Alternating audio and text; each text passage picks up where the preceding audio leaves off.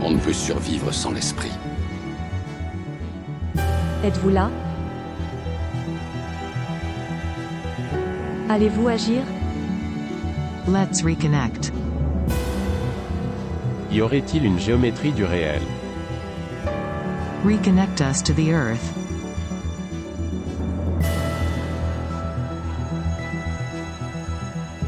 Bienvenue dans Géométrie du réel, le podcast produit par le studio des éditions L'Alchimiste. Bonjour à toutes et à tous. Alors, je suis très heureux aujourd'hui de recevoir Jean Bic pour euh, donc son livre euh, Harry Potter et le secret des alchimistes, et puis euh, Isabelle Nadolny pour son livre Histoire du tarot, origine, iconographie et symbolisme aux éditions Trajectoire. Alors, on va commencer donc par les dames d'abord. Isabelle, est-ce que tu veux bien te présenter succinctement, s'il te plaît? Bonjour, bonjour à tous. Merci Lionel de m'avoir invité. Ça me fait plaisir de te revoir. Euh, bienvenue à Jean aussi et bonjour. Alors moi je suis euh, comment résumer? Je suis, conteuse, historienne, bibliothécaire, historienne de formation. J'ai été spécialisée dans l'histoire des livres anciens sous l'ancien régime français avant la Révolution. Ça m'a permis d'entrer à la Bibliothèque nationale. Et ensuite, j'ai suivi une formation de conteuse euh, de, de, théâtre. Je suis entrée dans une école de théâtre professionnelle. Je suis devenue conteuse. Là-dessus, le tarot est venu se greffer en 2009, où j'ai acheté ce jeu euh, par curiosité, par simple curiosité. Mon frère tirait les cartes et je me suis dit tiens, pourquoi pas moi? Et euh, ça a ouvert euh, la boîte de Pandore dans ma vie, on va dire. C'est-à-dire qu'en découvrant ce jeu étrange, j'ai découvert une forêt de symboles, de concepts, d'idées, de sensations très étranges, très nouveaux pour moi ça m'a ouvert tout un, monde. Euh, c'est difficile à résumer comme ça. Aujourd'hui, en fait, le tarot, ça me sert de support à la fois pour raconter des histoires, des contes, et aussi en tant qu'historienne, parce que j'ai trouvé que c'était un magnifique lieu de recherche. Euh, et c'était une des premières questions que je me suis posée quand j'ai eu le tarot dans les mains. D'ailleurs, c'était à la fois comment on se sert de ce jeu, et puis quel est ce jeu, d'où vient-il? Les, images ont l'air anciennes, alors j'ai été euh, à la librairie euh, ésotérique du coin, j'ai demandé au libraire est-ce que vous auriez un livre sur l'histoire du tarot? Et le, bonhomme a répondu euh, ah non pas du tout, je sais quoi, ça n'existe pas. Puis ben non, ça n'existait pas. Ou en fait, si, mais lui le savait pas. Il y avait quelque chose dans un coin, c'était l'encyclopédie du tarot de Kaplan, c'est tout ce qu'il avait. je me suis dit ok, qu'à cela ne tienne, je vais faire des recherches. Et ça a commencé comme ça. J'ai donc découvert euh, beaucoup d'écrits en fait. D'accord, d'accord. Euh, donc on va en parler juste après. Donc euh, Jean, est-ce que tu veux bien te présenter aussi, s'il te plaît? Oui, salut. Ben, voilà, merci de m'avoir invité. Alors moi je suis historien de formation. J'ai j'ai un master en en archéologie, art et lettres, donc dans la faculté de philosophie. Et euh, voilà, ben, mon parcours euh, commence assez, euh, de manière assez précoce, où avec Mozart en fait, puisque vers l'âge de 15-16 ans, j'étais assez fasciné par ses opéras. Je me rappelle encore avoir demandé à mon prof de théâtre à l'époque, tiens, est-ce que vous pouviez, est-ce que vous pouvez me raconter un peu l'histoire de la flûte enchantée de Mozart? Et alors là, elle m'a, elle a levé les yeux au ciel, elle a dit, oula, on va pas en sortir. Et en fait, on a discuté, je pense, pendant des heures et des heures. Et c'est là que j'ai rencontré l'univers symbolique. ça a été vraiment une révélation pour moi, découvrir un peu comment, au sein d'une œuvre euh, littéraire, euh, musicale, euh, théâtrale, par le biais du symbole, des symboles, et comment est-ce qu'on pouvait raconter quelque chose qui n'est pas de l'ordre, comment dire, d'une expérience euh, de vie euh, commune, mais vraiment quelque chose qui révèle notre intériorité. Et donc voilà, mon, mon, mon parcours a commencé à 15 ans quand j'ai euh, lu tous les, les, les, opéras de Mozart, les livrets, et puis du coup, progressivement, je me suis intéressé euh, à l'histoire de Mozart, à son contexte. J'ai découvert comme quoi Mozart était franc-maçon, donc du coup j'ai découvert la franc-maçonnerie à 16 ans. Euh, encore une encore une fois, ça a été une révélation euh, sur euh, tous les plans symboliques, le langage symbolique. Voilà, du coup, bah, des années durant, je me suis informé sur tous ces symboles. Et petit à petit, en fait, finalement, chaque fois que je lisais une œuvre, que ce soit euh, littérature contemporaine ou historique, chaque fois que je regardais une œuvre picturale ou une pièce de théâtre ou quoi que ce soit, chaque fois j'avais ce regard symbolique euh, qui s'imposait à moi. Et donc, par défaut, chaque fois que je regarde un film même, hop, je décrypte les, les symboles.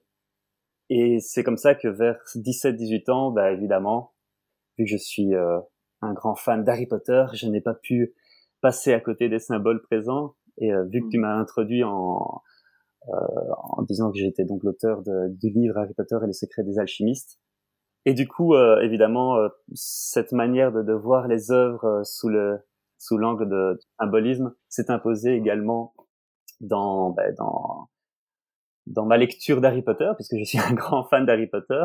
Et en fait, c'était après une énième relecture de toute la saga, je me suis rendu compte qu'en fait, il y avait plein de symboles euh, qui appartient un peu au monde ésotérique en général et plus particulièrement à la franc-maçonnerie. Et donc voilà, j'ai pas pu m'en empêcher. J'ai commencé euh, à noter euh, tous les, les, similitudes entre euh, Harry Potter, la franc-maçonnerie et l'ésotérisme, l'alchimie et tout ça. Et ça a été un travail de longue haleine puisque dix ans plus tard, euh, j'ai sorti donc mon bouquin sur Harry Potter et le secret des alchimistes. Très bien, très bien. Alors vous avez tous les deux un, un parcours très très riche.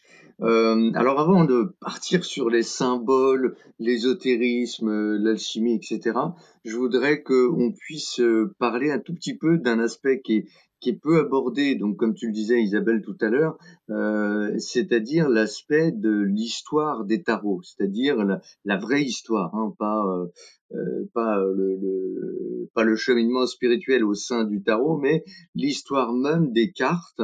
Alors mmh. euh, donc ton livre est vraiment basé là-dessus. Alors il est très bien structuré.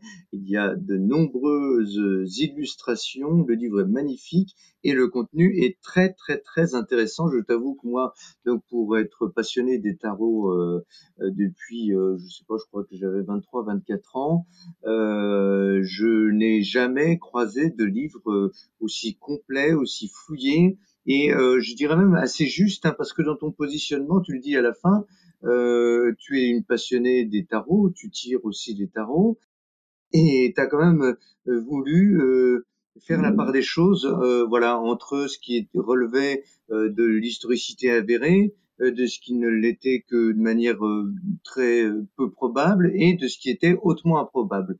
Et à chaque fois, tu décris les choses de cette manière-là, voilà. Donc c'est très intéressant. Et donc ce que j'ai noté de fort intéressant, c'est que tu places le début de, des premières citations des, des tarots au XVe siècle, est-ce que je ne me trompe pas, du côté de l'Italie? Qu'est-ce que, oui, est -ce que tu peux en parler un tout petit peu de, de ça? C'est ça, c'est le. En fait, enfin, je, pour écrire ce livre, je me suis basée sur les tarots des chercheurs, euh, des, des, historiens du jeu notamment, Hmm, ce, ce, n'est pas moi qui ai trouvé cette date. 1440, c'est la plus ancienne citation connue pour l'instant d'un jeu de tarot dans l'histoire. C'est l'historien Thierry de Poli qui a, qui a trouvé cette mention.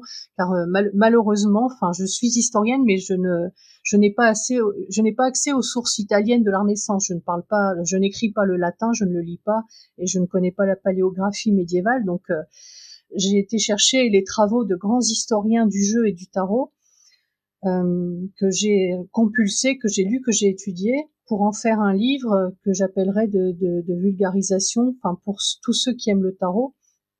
Et je dis vulgarisation au sens noble du terme, hein, c'est-à-dire euh, rendre accessible des connaissances scientifiques. Donc euh, effectivement, les, les, chercheurs, de, les spécialistes de l'histoire des jeux et des cartes à jouer disent que c'est 1440 pour l'instant la, la, la plus ancienne date connue. Alors j'avais euh, j'avais noté la référence de cette date. Je ne sais pas si vous voulez que je vous la lise. Euh, Vas-y. C'est un c'est un. J'aurais dû noter la, la page parce que je ne connais pas toutes ces références par cœur. C'est pas c'est pas évident. C'est le notaire des Médicis, voilà, qui a écrit dans son journal qu'il a, qu'il a donné euh, au seigneur Gismondo un jeu de Naïbi à triomphe qu'il a fait faire sur commande à Florence. Voilà la mention exacte qui date du 16 septembre 1440. J'aime bien citer les sources. Euh, tout à fait. Pour nos auditeurs, euh, alors déjà, je mettrai ton, ton livre en lien hein, pour qu'ils puissent aller voir par eux-mêmes. Euh, pour nos auditeurs, donc tu évoques le Neibi. Alors je ne sais pas si je prononce bien, mais c'est donc les premiers jeux de tarot, le, un des premiers noms des jeux de tarot qui n'étaient pas ce que nous on appelle le jeu de tarot de Marseille. Euh, donc on a commencé l'origine des tarots finalement euh, se plonge et se mélange avec celle. Oui, c'est ça. Les cartes à jouer. Jouer, enfin à l'origine, on, les appelait Naibi, Naipes dans l'Europe du Sud, et on les, appelait Chartae, Karten dans l'Europe du Nord, et euh, elles sont apparues dans les années 1370, c'est-à-dire qu'il n'y avait aucune trace avant de ces cartes, et les sources se multiplient dans les années 1370. Les sources les plus certaines, c'est euh, par exemple une des plus anciennes, c'est en 1377 où un, moine euh, euh, dans un parle d'un jeu Ludus Cartarum dans un traité et il évoque les cartes et il évoque déjà à quel point elles figurent le monde et la vie humaine. Donc ça c'est intéressant. C'est comme quoi un des plus une des plus anciennes sources connues évoque les cartes comme représentant euh, autre chose qu'un simple jeu déjà à ce moment-là. Euh, du coup, enfin, ce, que j'ai envie de dire aussi, c'est que, enfin, du coup, quand on dit euh, Naibi à triomphe, c'est-à-dire c'est un jeu de cartes avec des triomphes. Les triomphes, ce sont les atouts, c'est-à-dire les fameux, euh, ce qui deviendra les 22 arcanes majeurs. Euh, et on, l'appelait aussi le jeu des triomphes. Et c'est devenu inexplicablement tarot en 1505. Tarocchi en Italie, tarot en France, euh, deux sources de la même année font état de ce changement de nom, et personne ne sait pourquoi ni comment. C'est-à-dire qu'aujourd'hui, on ne sait toujours pas ce que veut dire le mot tarot. Ah oui, alors ça. On a des théories, des théories d'historiens, mais c'est euh, moi la seule chose qui me paraît certaine, enfin, c'est euh, c'est que les une citation de 1505 parle, enfin, c'est, écrit en latin, mais c'est, c'est traduit en, c'est un jeu vulgairement appelé tarot. À partir de là, vulgairement, ça signifie que c'est en langue vulgaire, donc euh, on, ne peut pas garder euh, l'idée que le tarot viendrait d'une racine grecque ou latine ou, hébraïque, c'est-à-dire toutes les théories sur la, rota, euh, la Torah ou Orat, déjà sont des anagrammes, c'est pas des racines. Euh, ça, ça colle pas trop avec les, sources anciennes qui évoquent ce mot.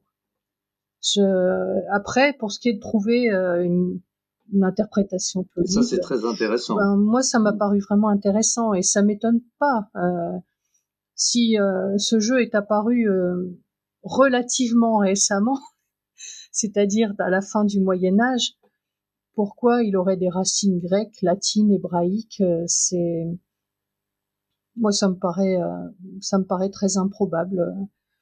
Tout ce que je peux dire aussi, c'est que du coup, les historiens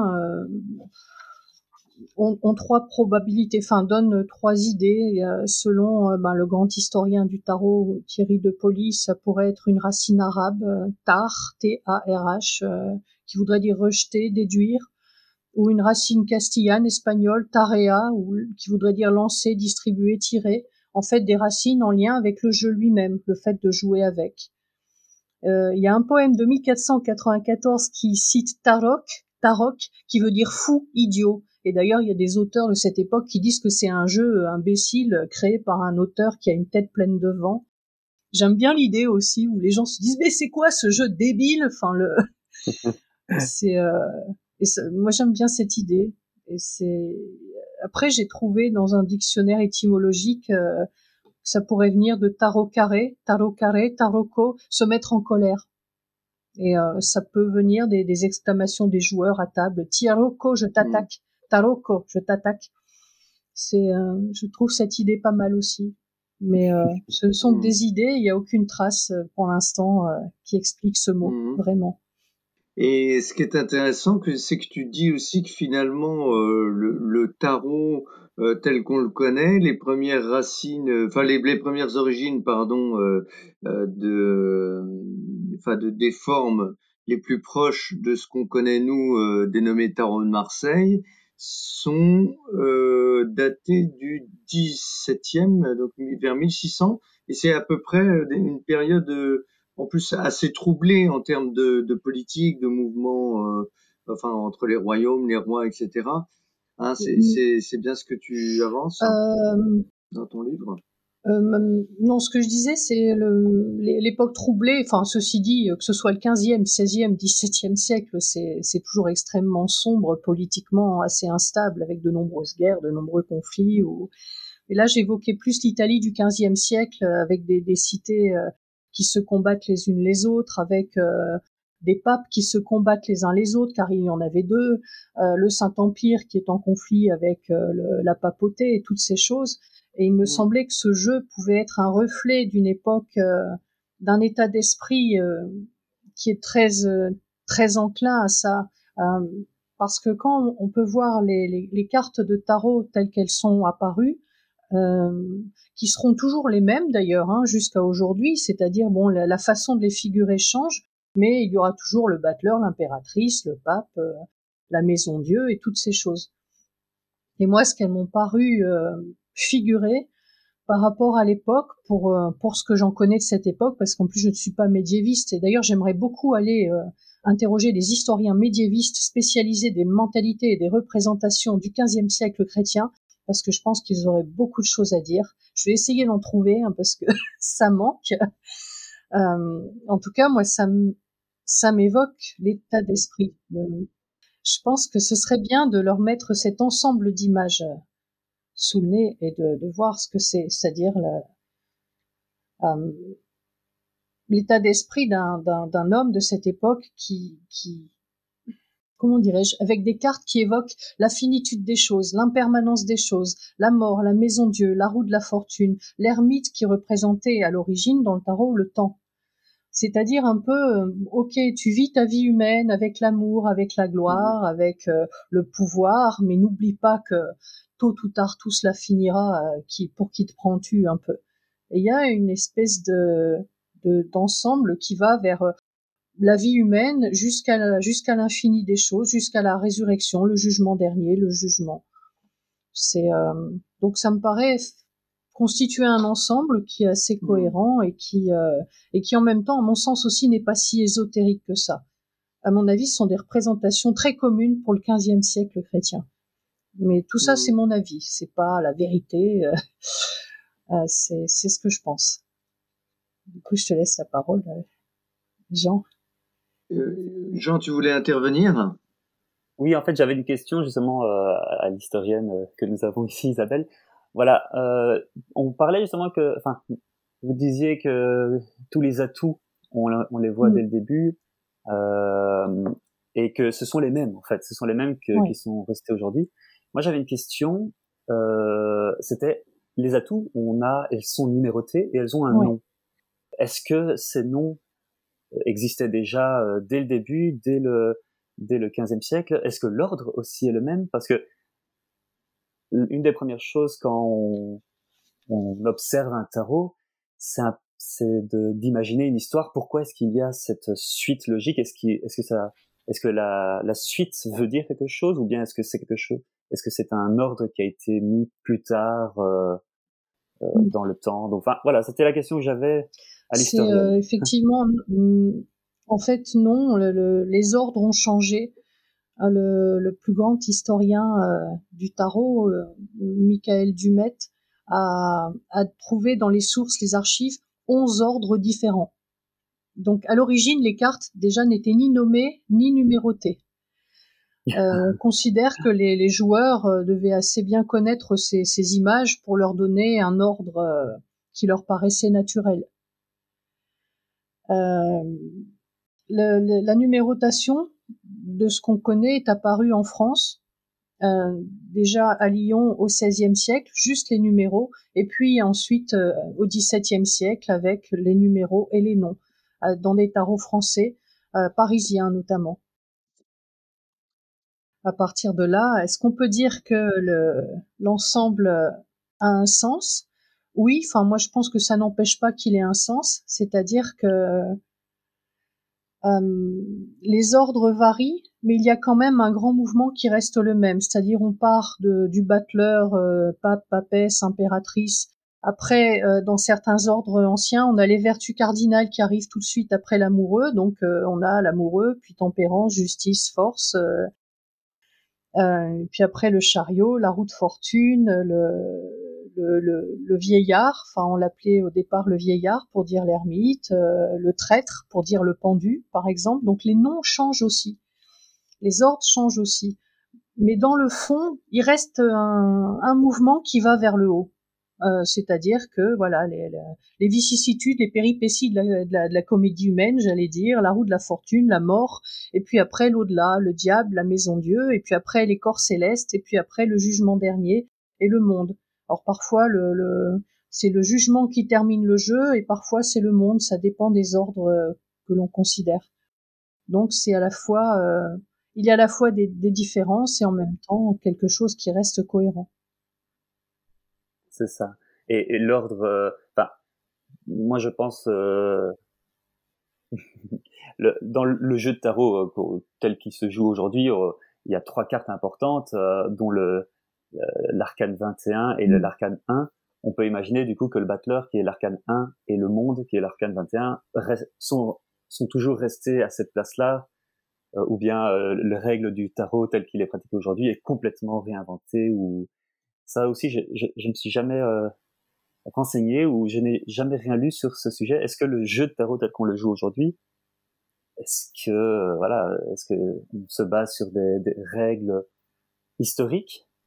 Euh, le, Les règles du jeu? Euh, bah, Pour ce qui est des règles du jeu de tarot, les plus anciens textes qu'on a, c'est du XVIIe siècle.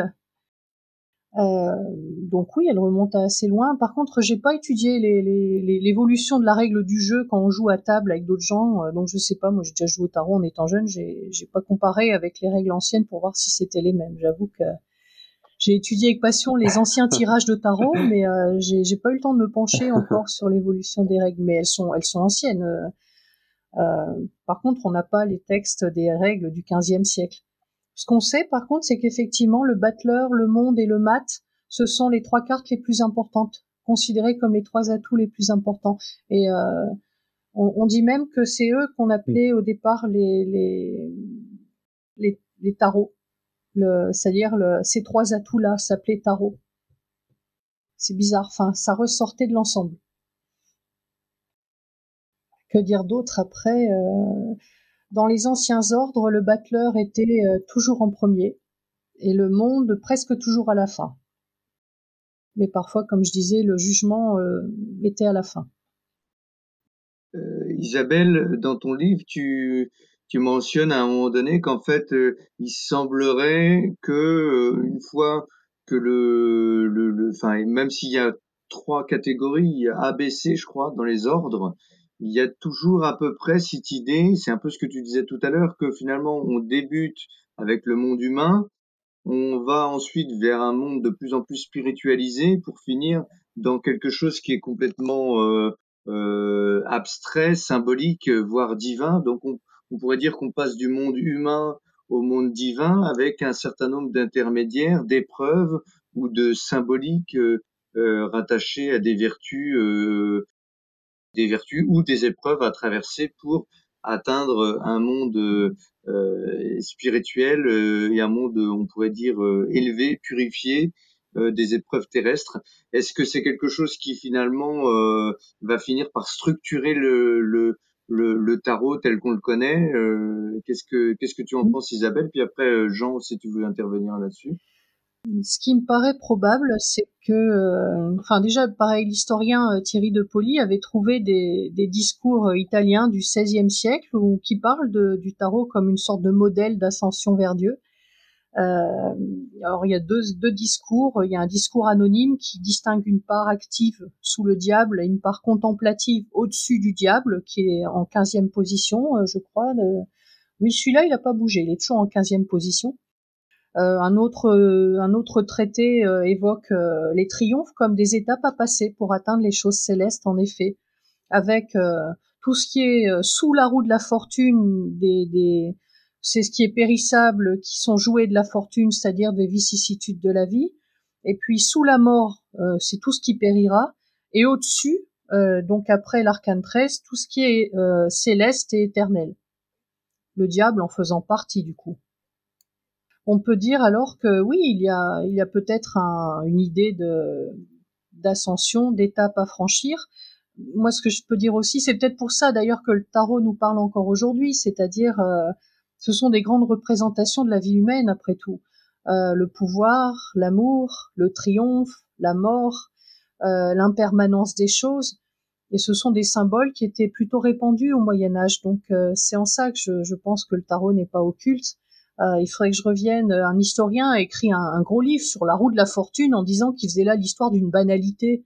Bah, je, bah dis donc, c'est une banalité apparemment. Bon, c'est euh, pour nous c'est devenu un symbole euh, très riche, mais qui était apparemment répandu. Mais euh, c'est un beau symbole sur l'impermanence des choses, sur laquelle euh, méditent les bouddhistes aujourd'hui, euh, on pourrait dire que nos ancêtres avaient des, des choses sages à nous enseigner. Hmm. Non, non, vas-y, je t'en prie. Non, j'allais dire quand on regarde Notre-Dame. Euh... Oui, ben voilà. Hmm. C'est encore que c'est un monde en lien avec le christianisme, des allégories chrétiennes. Je pense que le tarot euh, l'évoque aussi, c'est-à-dire euh, pour être un homme bien, il faut réaliser son salut. Enfin, faut pas oublier ça. C'est-à-dire qu'il y a quand même un côté moralisateur, je pense, dans le tarot, enfin qu'on a gommé aujourd'hui, mais euh, qui est l'idée, si tu veux être un homme bien, euh, évite le diable, crains-le, ne fais pas le mal, euh, Dieu peut s'abattre sur toi à tout moment, sa colère, pof, la foudre, la maison Dieu, impudent, pour qui te prends-tu? Enfin, je pense qu'il y a quand même des, des, choses comme ça qui sont contenues dans ces cartes.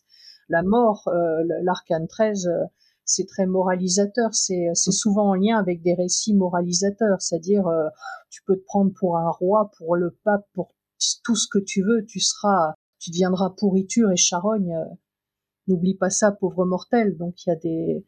Là en ce moment, je suis en train de chercher les textes pour mon, deuxième livre parce que euh, on étudie beaucoup l'iconographie des cartes, mais euh, assez peu les textes d'où elles pourraient provenir, enfin qui les auraient inspirées.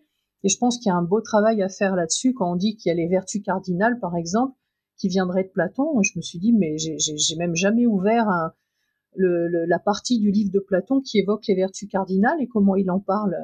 Et il y a tout un travail à faire là-dessus. Donc là, j'essaie de compulser déjà les textes euh, entre guillemets originaux euh, qui auraient pu euh, inspirer les allégories qu'on trouve sur les cartes.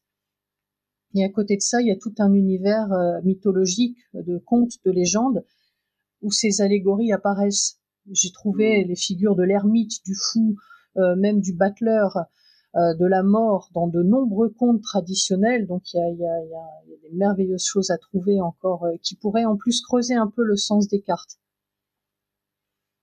Donc euh, c'est voilà ce que je peux en dire. Euh.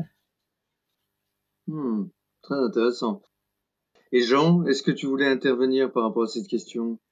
Alors, oui, par rapport euh, à la signification qu'on peut euh, donner aux, aux arcanes majeurs euh, et même aux arcanes mineurs qui sont assez souvent oubliés, c'est moi le, tarot en fait je l'ai découvert il y a des années, mais par le biais, si je puis dire, j'étais un peu déformé par mon regard un peu centré sur l'ésotérisme. Et du coup je il y a vraiment vraiment des années de ça, je m'étais procuré le livre de Oswald Wirtz. Justement on parlait de mouvements un peu occultes, hein, euh, le tarot, euh, le tarot des imagiers du Moyen Âge. Et en fait, pendant longtemps, euh, déjà premièrement, le tarot que Wirtz a dessiné ne me plaisait pas visuellement, et euh, son texte, un peu, euh, un peu, c'est un texte très, très 19e, donc avec un peu la, la prétention, on ressent un peu la prétention de, du, du franc-maçon qui est derrière. Et de l'homme du, du 19e siècle qui veut que euh, ce qu'il a trouvé comme signification est la vérité absolue. Et euh, il se base beaucoup euh, sur euh, des sur des écrits de Lévi, euh, de Eliphas Lévi, qui, qui même chose mm. appartient à son temps et, et à cette époque-là, donc au 19e, on, on dictait des, des, des, vérités qui finalement, lorsqu'on les confronte à des études scientifiques, historiens, euh, perdent un peu leur leur saveur, puisque en même temps, quand on lit, on se dit ah oui, on est pris par une vérité transcendante, et puis finalement, quand on, on, on creuse un peu, on se rend compte que ça, ça repose parfois sur des, des, des analogies euh, mm. un, peu vite fait. Euh, il y a par exemple cette tendance à vouloir associer les 22 arcanes avec les lettres euh, mm. euh juives, les 22 lettres de, euh, de l'hébreu au début, je trouvais ça fantastique. Alors, il essaye de montrer, de voyez, par exemple, le pendu, la forme de la jambe du pendu euh, représenterait mm. telle ou telle lettre. Et, et donc, au début, c'est passionnant. Et puis, progressivement, on, on, on a un arrière-goût de soit de trop peu, soit de ouais. Euh, ça me semble un peu bizarre. Et du coup, je me suis écarté du tarot à ce moment-là, et je l'ai repris euh, quelques années plus tard en, en découvrant en fait tout simplement des tarots euh, historiens, des, des, tarots, des facsimilés. Euh, donc euh, le, j'ai le tarot Visconti, le, le Solabusca tarot, euh, plus euh, des facsimilés de, du tarot de Marseille du, 10, du 18e. Et là, j'ai commencé vraiment à, à, à, à accrocher avec le tarot de Marseille et les tarots plus anciens. Euh, j'ai aussi découvert le tarot anglo-saxon, où là, ils ont eu la, la particularité de, de, créer des dessins pour chacune des arcanes mineures. Parce que c'est vrai que euh, quand j'ai commencé un peu à chipoter dans le, le tirage, eh bien, on, on, me disait, voilà, on ne tire qu'avec les arcanes majeures. J'ai ah ok, d'accord. Euh, D'ailleurs, euh, Oswald Wirtz n'a redessiné que les arcanes majeures. Et j'ai dit, mais et, et tous les autres arcanes, qu'est-ce qu'on en fait? Et, et c'est là que j'ai découvert euh, une tradition plutôt euh, anglo-saxonne où on, on, les arcanes mineures, donc les, les, les, allez, les couleurs numérales, euh, le 1 de bâton, le 2 de bâton, le 3, etc., il, il, il, il dessine, il, il recrée un, un, dessin avec une petite situation euh, pour chacune de ces arcanes. Et je me suis rendu compte qu'en fait, bah, c'était un travail qui avait déjà été fait pour euh, le tarot, par exemple, le, le sol à Busca, même chose, en fait, les arcanes mineures sont dessinées. Et, c'est là que mon, voyage vraiment a, commencé euh, dans l'interprétation.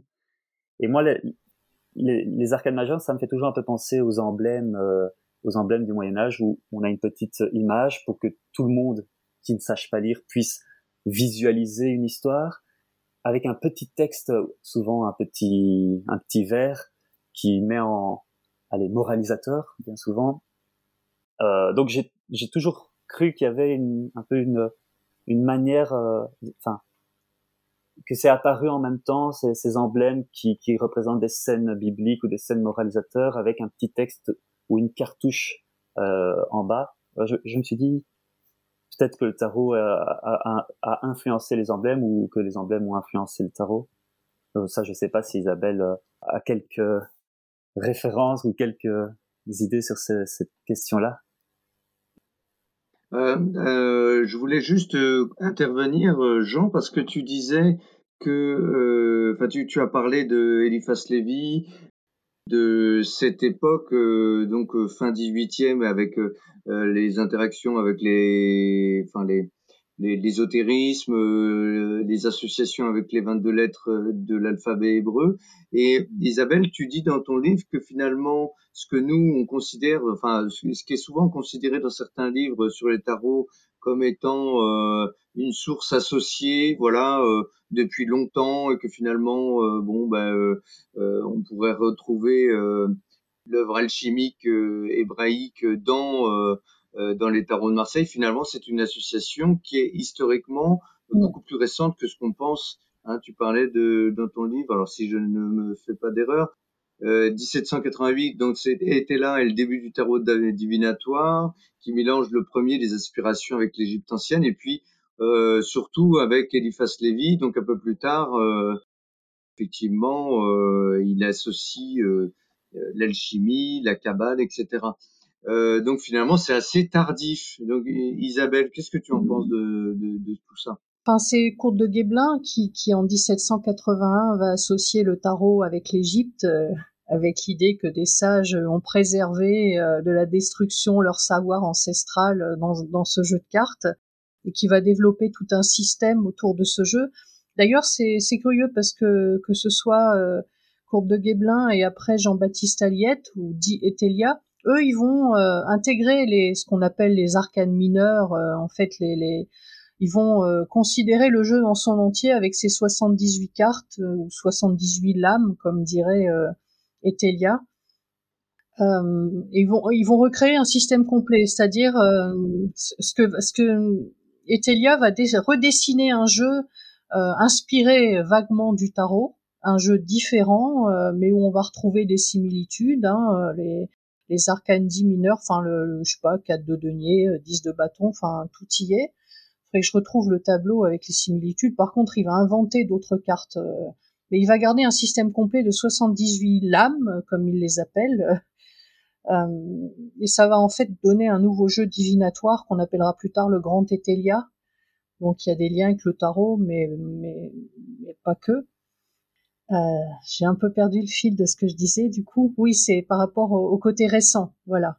Et effectivement, euh, les liens avec le tarot, l'alchimie, la cabale, l'hermétisme, ce sont des considérations récentes. Enfin, c'est Eliphas Lévy, c'est en 1857, non, je sais plus, dogme et rituel de la haute magie. J'ai oublié la date exacte de publication. Enfin, de toute façon, c'est au milieu du 19e siècle. Euh, c'est lui le premier qui associe la cabale et le, et le tarot. Moi, j'ai rien trouvé avant pour le moment. Et euh, ce que je peux dire aussi, c'est que les sources médiévales euh, de ce type-là, les manuscrits qui parlent d'alchimie, qui parlent de, de, de cabale, j'ai un peu regardé comme ça sur Internet dans les bases d'archives ce qui a pu être numérisé mais, mais personne ne les a vraiment étudiés encore. Euh, je, moi, je connais pas euh, d'historiens où il faudrait chercher les historiens spécialistes de la de la magie ou de l'occultisme au Moyen Âge, mais il y en a très très peu qui se sont penchés sur ces écrits. Il faut connaître la paléographie, il faut connaître l'hébreu ancien, il faut connaître le grec, le latin, encore une fois.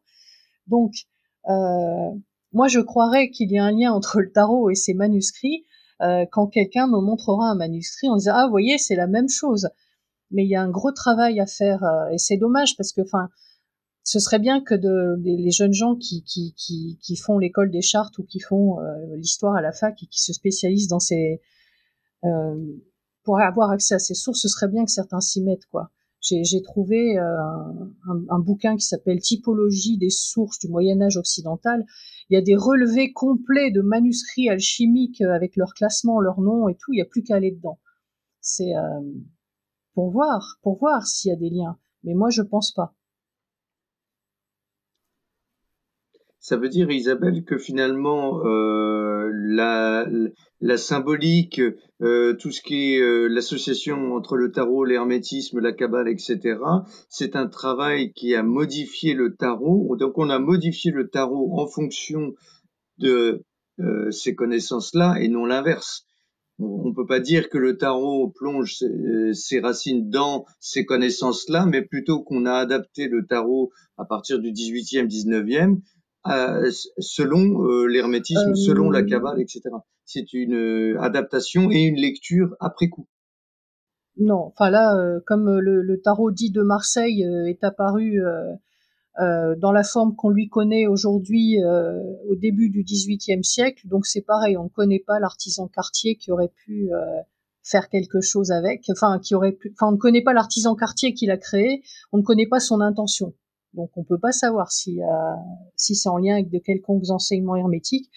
Euh, Oswald Wirth, par contre, certainement, il a, il a recréé un tarot en lien avec euh, cette science occulte, ou alors euh, après euh, le, tarot anglo-saxon, le Rider-Waite. mais c'est tout ce qu'on peut dire, quoi. Donc on ne peut pas savoir.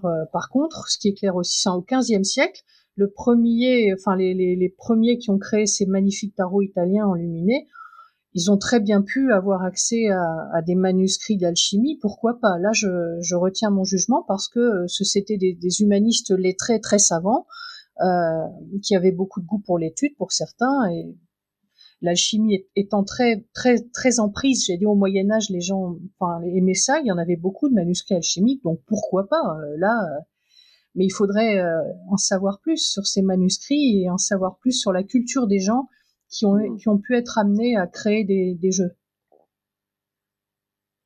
Donc euh, voilà, donc c'est ouvert. Ce serait bien d'aller mmh, chercher. Mmh. Donc en fait, l'association est, est, probable, mais voilà, voilà, elle n'est pas certaine, voilà.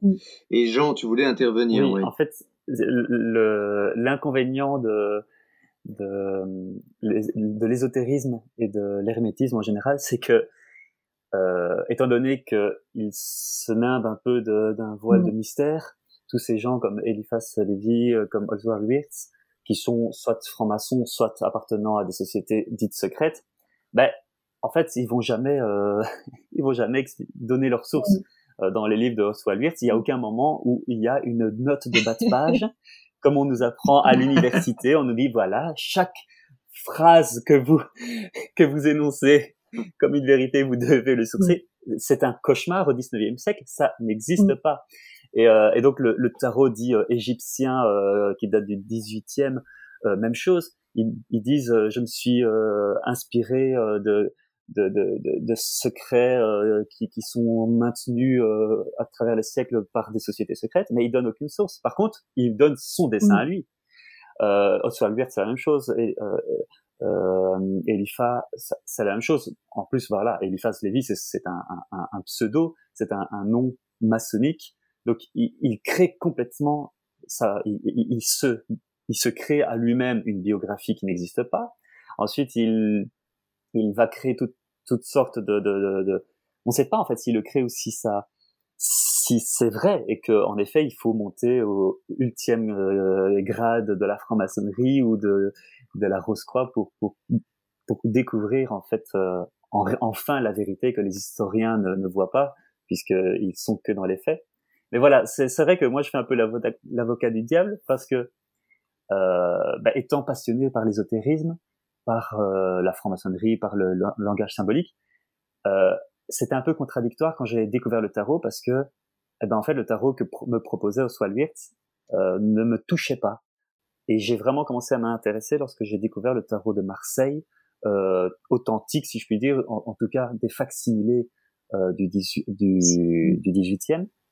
Parce que là, tout d'un coup, j'ai vu une, une pureté dans le trait dans lequel je pouvais euh, allez, entrer en résonance, ou euh, un peu toute ma manière de d'aborder les symboles, allez, je, une place dans laquelle je pouvais entrer, où je pouvais euh, me projeter, alors que dans les tarots plutôt ésotériques, alchimiques, euh, ils forcent des, des, symboles, ils vont apposer des symboles, par exemple, ils vont mettre tel ou tel personnage mythologique égyptien, alors qu'il n'y aurait pas lieu d'être ils vont un peu forcer le trait pour nous obliger à interpréter le symbole, alors que dans le tarot de Marseille, selon moi, c'est un, peu plus épuré et du coup, ça laisse un peu plus la place euh, à l'interprétation. Et c'est pour ça que le tarot de Marseille, tel que voilà, tel qu'on peut euh, se le procurer en facsimilé, c'est une belle base, une base un peu, euh, c'est une base dans laquelle on peut s'exprimer. Ensuite, évidemment, ben, tout le tarot anglo-saxons de, de, de, on en a parlé, de Waite, et tous ceux qui, qui, qui se succéderont dans la lignée des anglo-saxons, c'est un tarot qui est créé de toutes pièces, euh, si, on, si je puis dire, avec quelques allusions à des anciennes cartes, euh, enfin voilà, des, des, citations euh, à gauche à droite. Mais donc ce sont des tarots qu'on assume euh, comme étant une création euh, contemporaine.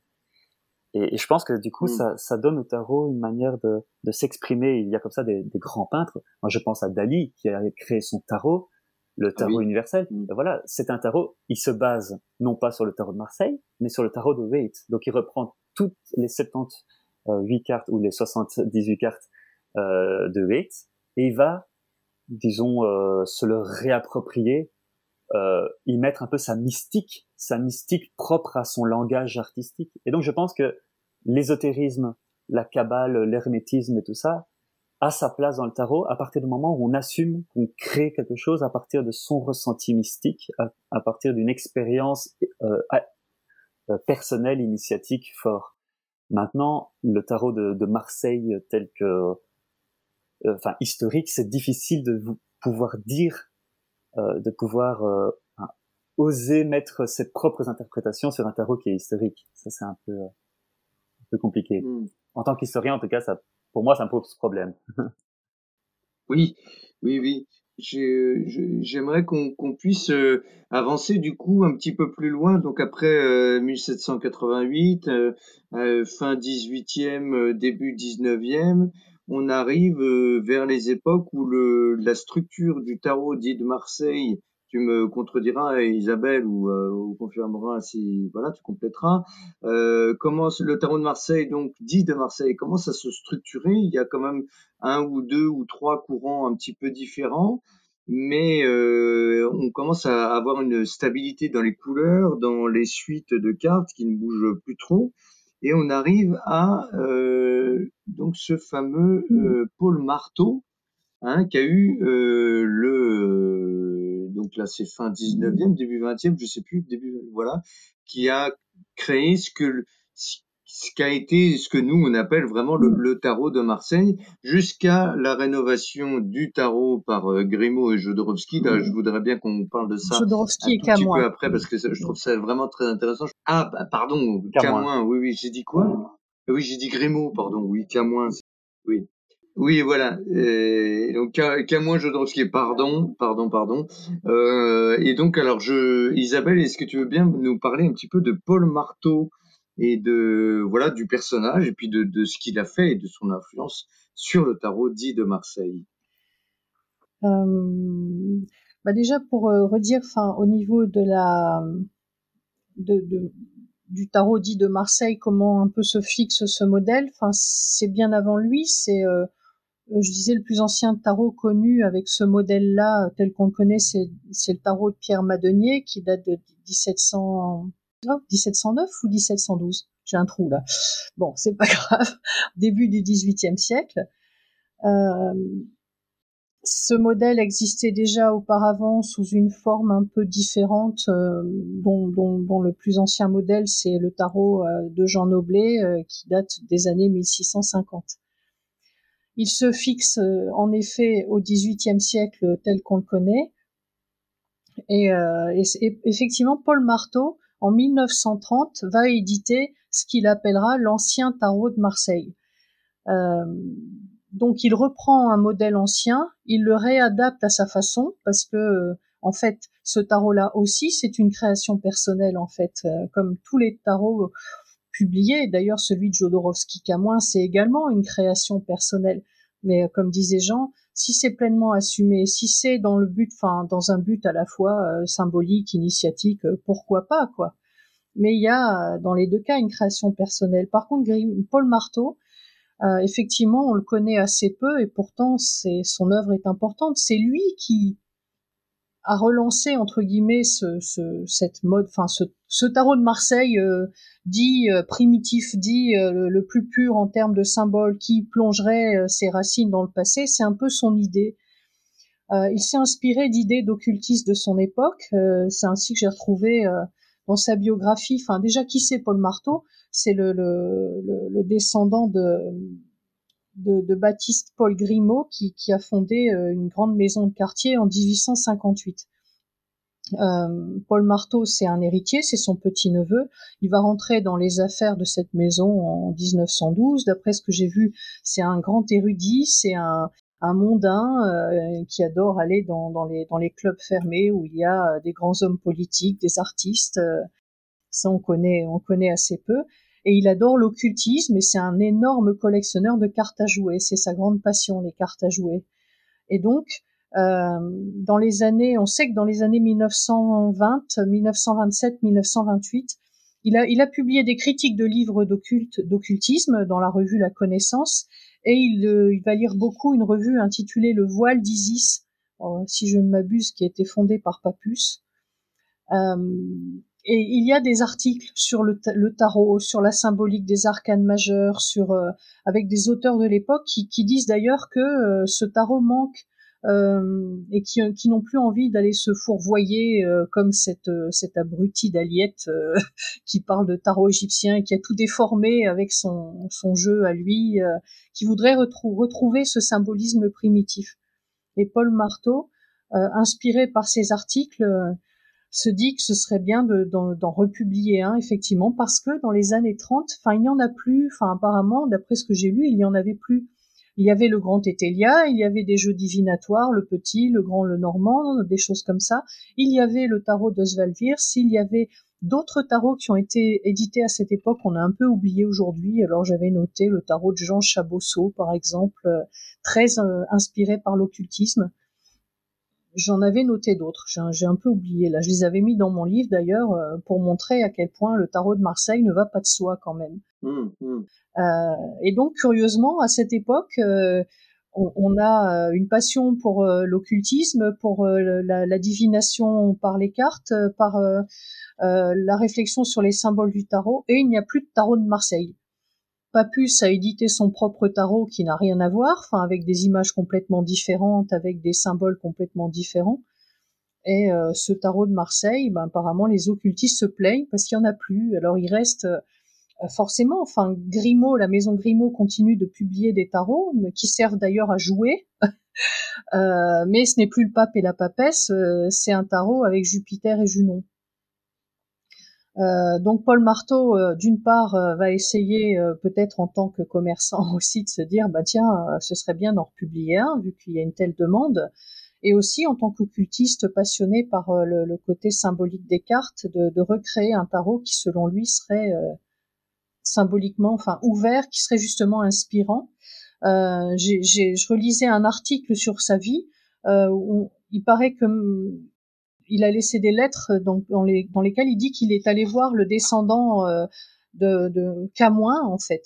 Je, termine vite fait là-dessus. Enfin, euh, dans une lettre, il raconte qu'il est allé voir euh, le, je sais plus le prénom de ben, le monsieur Camoin pour aller retrouver les, les pochoirs originels du tarot de Convert pour voir quelle couleur il y avait dessus. Ça, c'est intéressant. Je... Voilà, c'est ça. D'accord. Et euh, du coup, il va recréer en 1930, il va créer un tarot avec euh, les inspiré à la fois d'un tarot de convert et inspiré des, des, des, des planches, euh, enfin des dessins qu'il avait lui-même dans sa maison euh, d'un d'un tarot de, de Lecar qui a été racheté par la maison Grimaud, par sa maison, et d'un ancien tarot de convert qui avait été réédité par la maison Camoin au XIXe siècle. Il va s'inspirer de ces deux tarots pour recréer son, fameux tarot qu'on connaît toujours aujourd'hui. D'accord. Est-ce que tu peux nous expliquer, enfin surtout pour les auditeurs, euh, ce qu'est le tarot de Convert? Est-ce qu'il y a un lien avec le tarot de Jean Noblet? Euh, Est-ce que c'est la même époque? C'est vrai que c'est pas évident euh, sans image d'expliquer tout ça. non, enfin le tarot de Convert, il est devenu célèbre parce que justement ben le, le, le célèbre tarot, de Grimaud en 1930 euh, s'en inspire. Et en plus, dans les écrits occultes de cette époque, j'ai lu que certains auteurs en parlent et disent oui, ben selon eux, le tarot de Convert, c'est le plus authentique, le plus vrai. Euh, euh D'ailleurs, c'est bon, un dénommé Joseph Maxwell qui a écrit sur la symbolique des arcanes majeurs en, en 1928 qui dit ça, euh, que ce, ce, tarot est vraiment le plus authentique, le vrai, le seul, l'unique, le pur, le beau. Euh, et d'autre part, en plus, comme euh, la maison Camoin en a hérité, Camoin et Grimaud restant les deux seuls quartiers au XXe siècle quasiment euh, en France, ben c'est euh, ils pouvaient rééditer ces cartes aussi. Enfin, c'est pour dire que certains jeux prennent du poids aussi par les aléas de l'histoire, c'est-à-dire ben, le Jean, Jean Noblet, c'est un quartier parisien de 1650.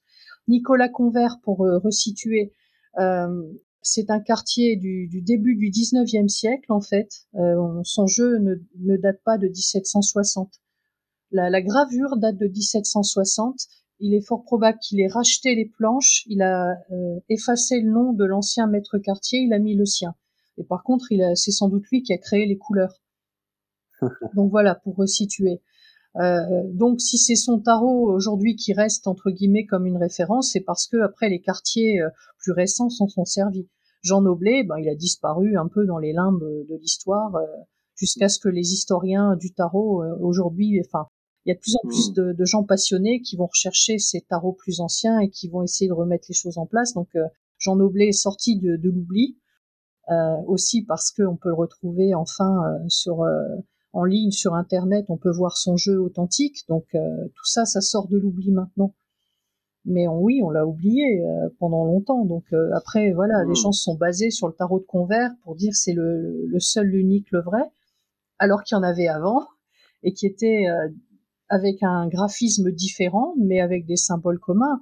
Donc après, moi, je trouve ça difficile de dire que le tarot de Marseille, c'est qu'il y avait un tarot de Marseille primitif, que c'est lui qui est dépositaire d'un savoir occulte euh, et pas les autres. Enfin, moi je trouve ça, c'est vrai que ça, ça s'émiette un peu tout ça aujourd'hui. Je pense qu'il faut envisager euh, de connaître, euh, de, de, rencontrer le tarot un peu autrement parce que déjà il y en avait plein avant, avant le tarot dit de Marseille. on les connaît mal, beaucoup sans doute ont disparu mais quand je vois le, ce, jeu qu'on appelle le tarot parisien anonyme, avec des, jolies images d'ailleurs euh, qui représentent toujours hein, battleur, papesse, euh, impératrice, etc., mais figuré de manière différente. Par exemple, l'amoureux, ben, on voit un couple s'étreindre, s'étreindre avec passion euh, sous l'égide de Cupidon. le battleur, on le voit dans une auberge en train d'entourlouper les, les gens avec un petit singe au pied de la table il y a des, des images d'une grande beauté, euh, mhm. pleines de vie et qui sont différentes. Donc, euh, je pense que ce serait bien de réintégrer tout ça. Et malheureusement mhm. aussi, euh, je pense que beaucoup ont disparu, donc on sera toujours frustré de, de, voir qu'il y a des grands pans de vide dans l'histoire. Euh, au XVIe siècle, il nous reste un tarot, XVIIe, il nous, il nous en reste quoi, quatre ou cinq? Donc euh, à partir de là, je suis assez irritée quand, quand j'entends des gens dire oui, l'auteur du tarot de Marseille, c'est lui, euh, ou c'est lui, ou alors c'est euh, c'est ce sont les cultes à mystère mitraïques. bon, bah le tarot vient de là. Bon, ça me gaffe parce que en fait non, il y a aucune trace, il y a aucune source. Il y a, y, a, y a des grands, des pans entiers, des, des siècles entiers où on n'a rien. Donc je pense qu'il faut pas chercher à combler les brèches inutilement c'est euh, ça fait que rajouter du, du, de, de l'obscurité au lieu d'éclaircir, je trouve.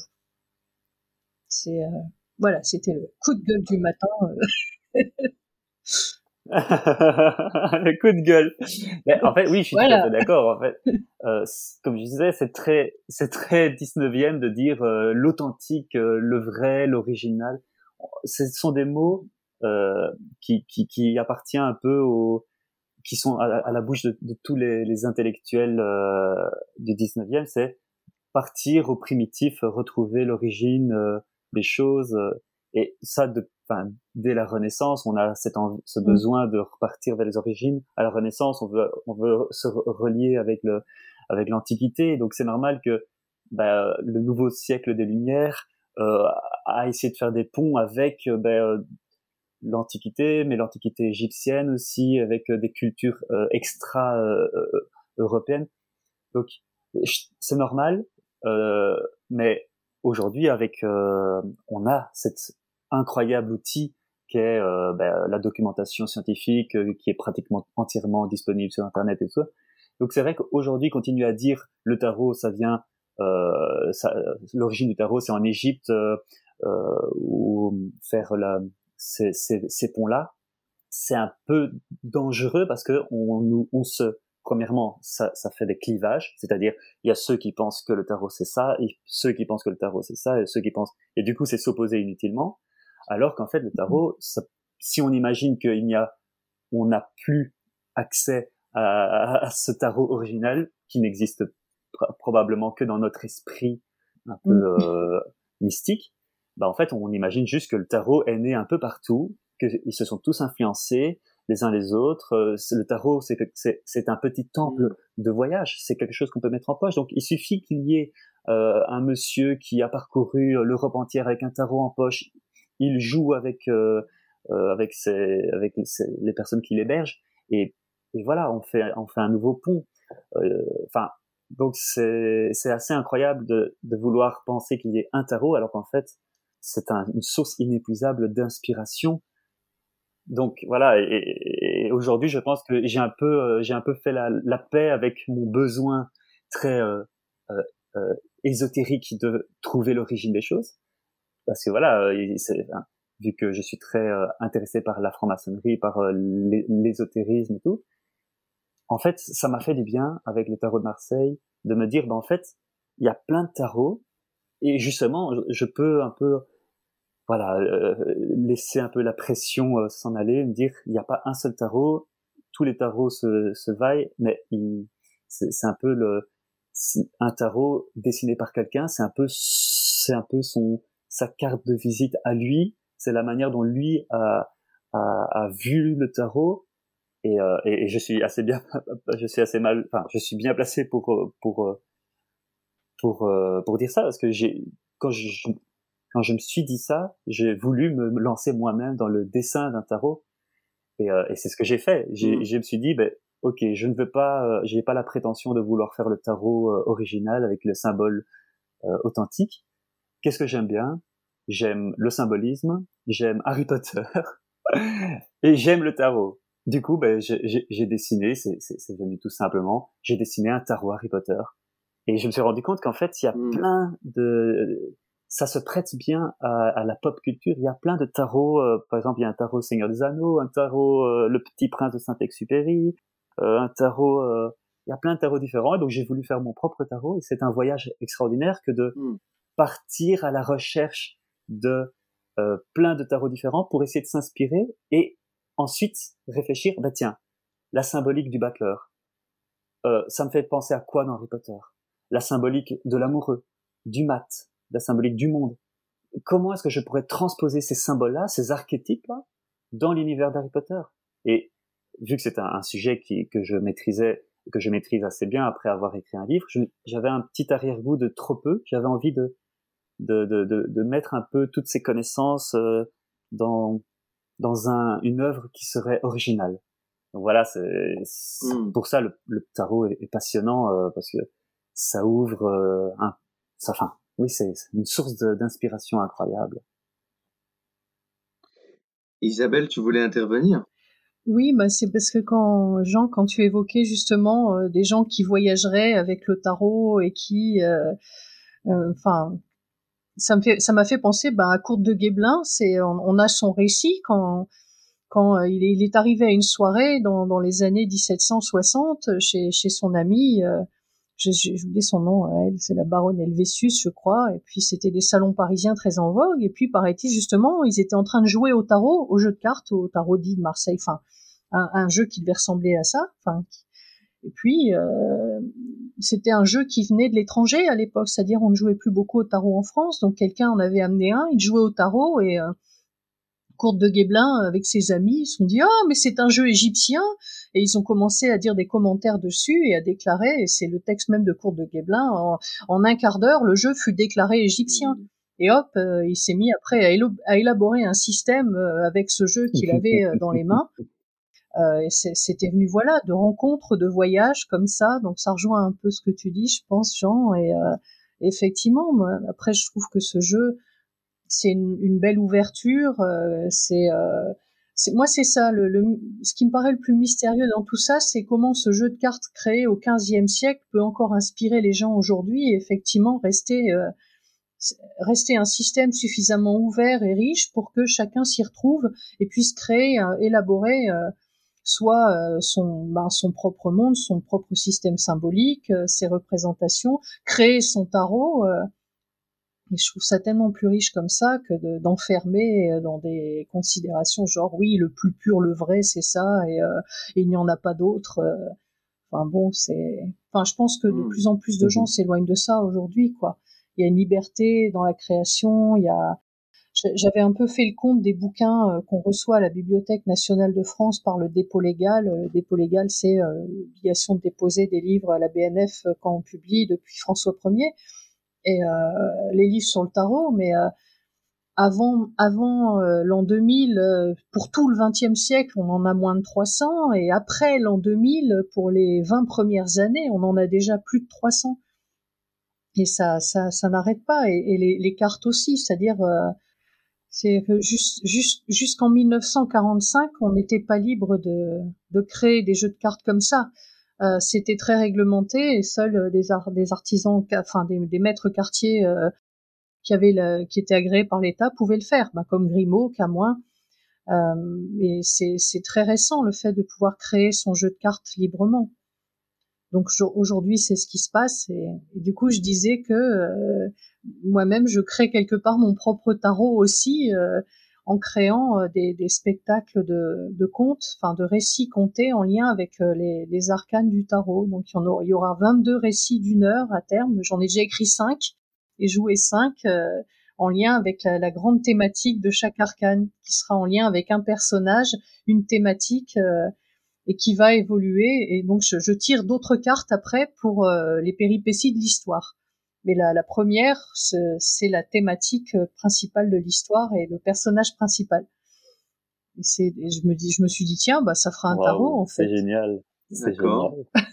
ça fera un tarot vivant, ce sera autre chose, mais euh... Ah oui, oui, intéressant. Et c'est vrai que le jouer, l'incarner, euh, euh, c'est ça doit être puissant. Et les, les, symboliques du tarot sont tellement fortes que finalement, on peut décliner euh, vraiment euh, de, dans, dans, beaucoup de genres. Quoi. C'est, ça, c'est vraiment euh, c'est, fort. Quoi. C'est, c'est bah, pour ça, je pense que d'ailleurs, on en parle toujours autant. Mmh. Bah, je voulais dire, par exemple, quelque part, le, le, le diable, quand on voit ce, ce personnage, enfin, il est dans notre culture depuis au moins un millier d'années, voire plus. Les démons, ça remonte à l'Antiquité dans la Bible.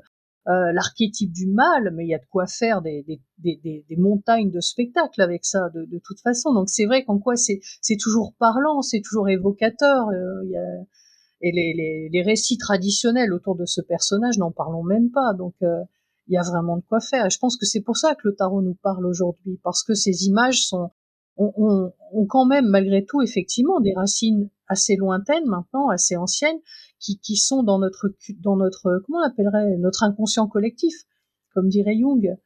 Euh, c'est notre culture, c'est notre mhm. civilisation. Donc euh, forcément, ça nous parle et, et c'est en ça que je trouve c'est c'est peut-être elle est peut-être là la richesse du tarot aussi. Ouais, hmm. d'accord. eh ben, ça sera peut-être le, le, mot de la fin.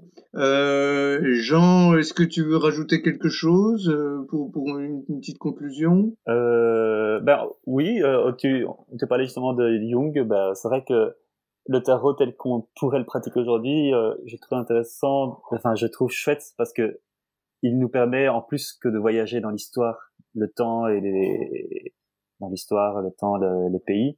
Mais euh, c'est quand on tire le tarot, c'est un voyage intérieur qu'on fait.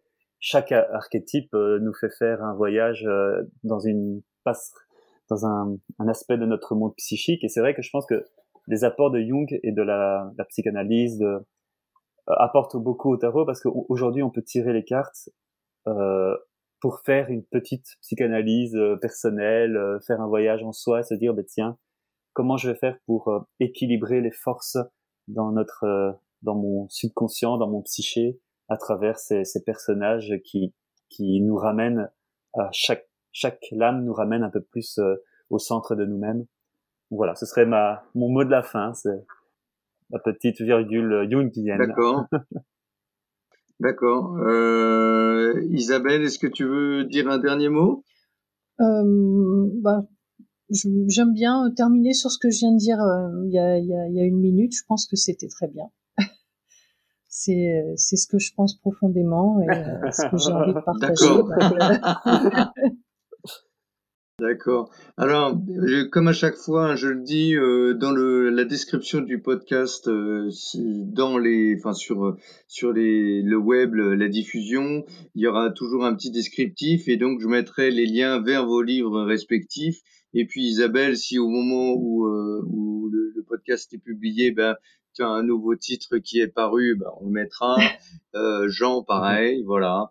Et puis en tout cas, euh, merci beaucoup à vous deux parce que c'était une grande émission. Là, on a fait une heure et quart. On a un peu pété les scores. Ce que je me dis, c'est que c'est tellement riche que si vous êtes ok euh, et si les auditeurs euh, sont euh, motivés, eh ben on fera un autre podcast spécial sur le tirage cette fois, un peu plus orienté, donc euh, peut-être voilà sur les, les, les, différents niveaux de lecture euh, des arcanes majeurs, euh, voilà, sur comment tirer, euh, voilà, voilà, pour débattre sur tout ça. Voilà, si vous êtes bien motivé. Bah, avec plaisir. ah bah super. Bon bah allez, je vous dis salut Jean, salut Isabelle, et je vous dis à tous à très bientôt. Merci Bye bye. encore. à bientôt.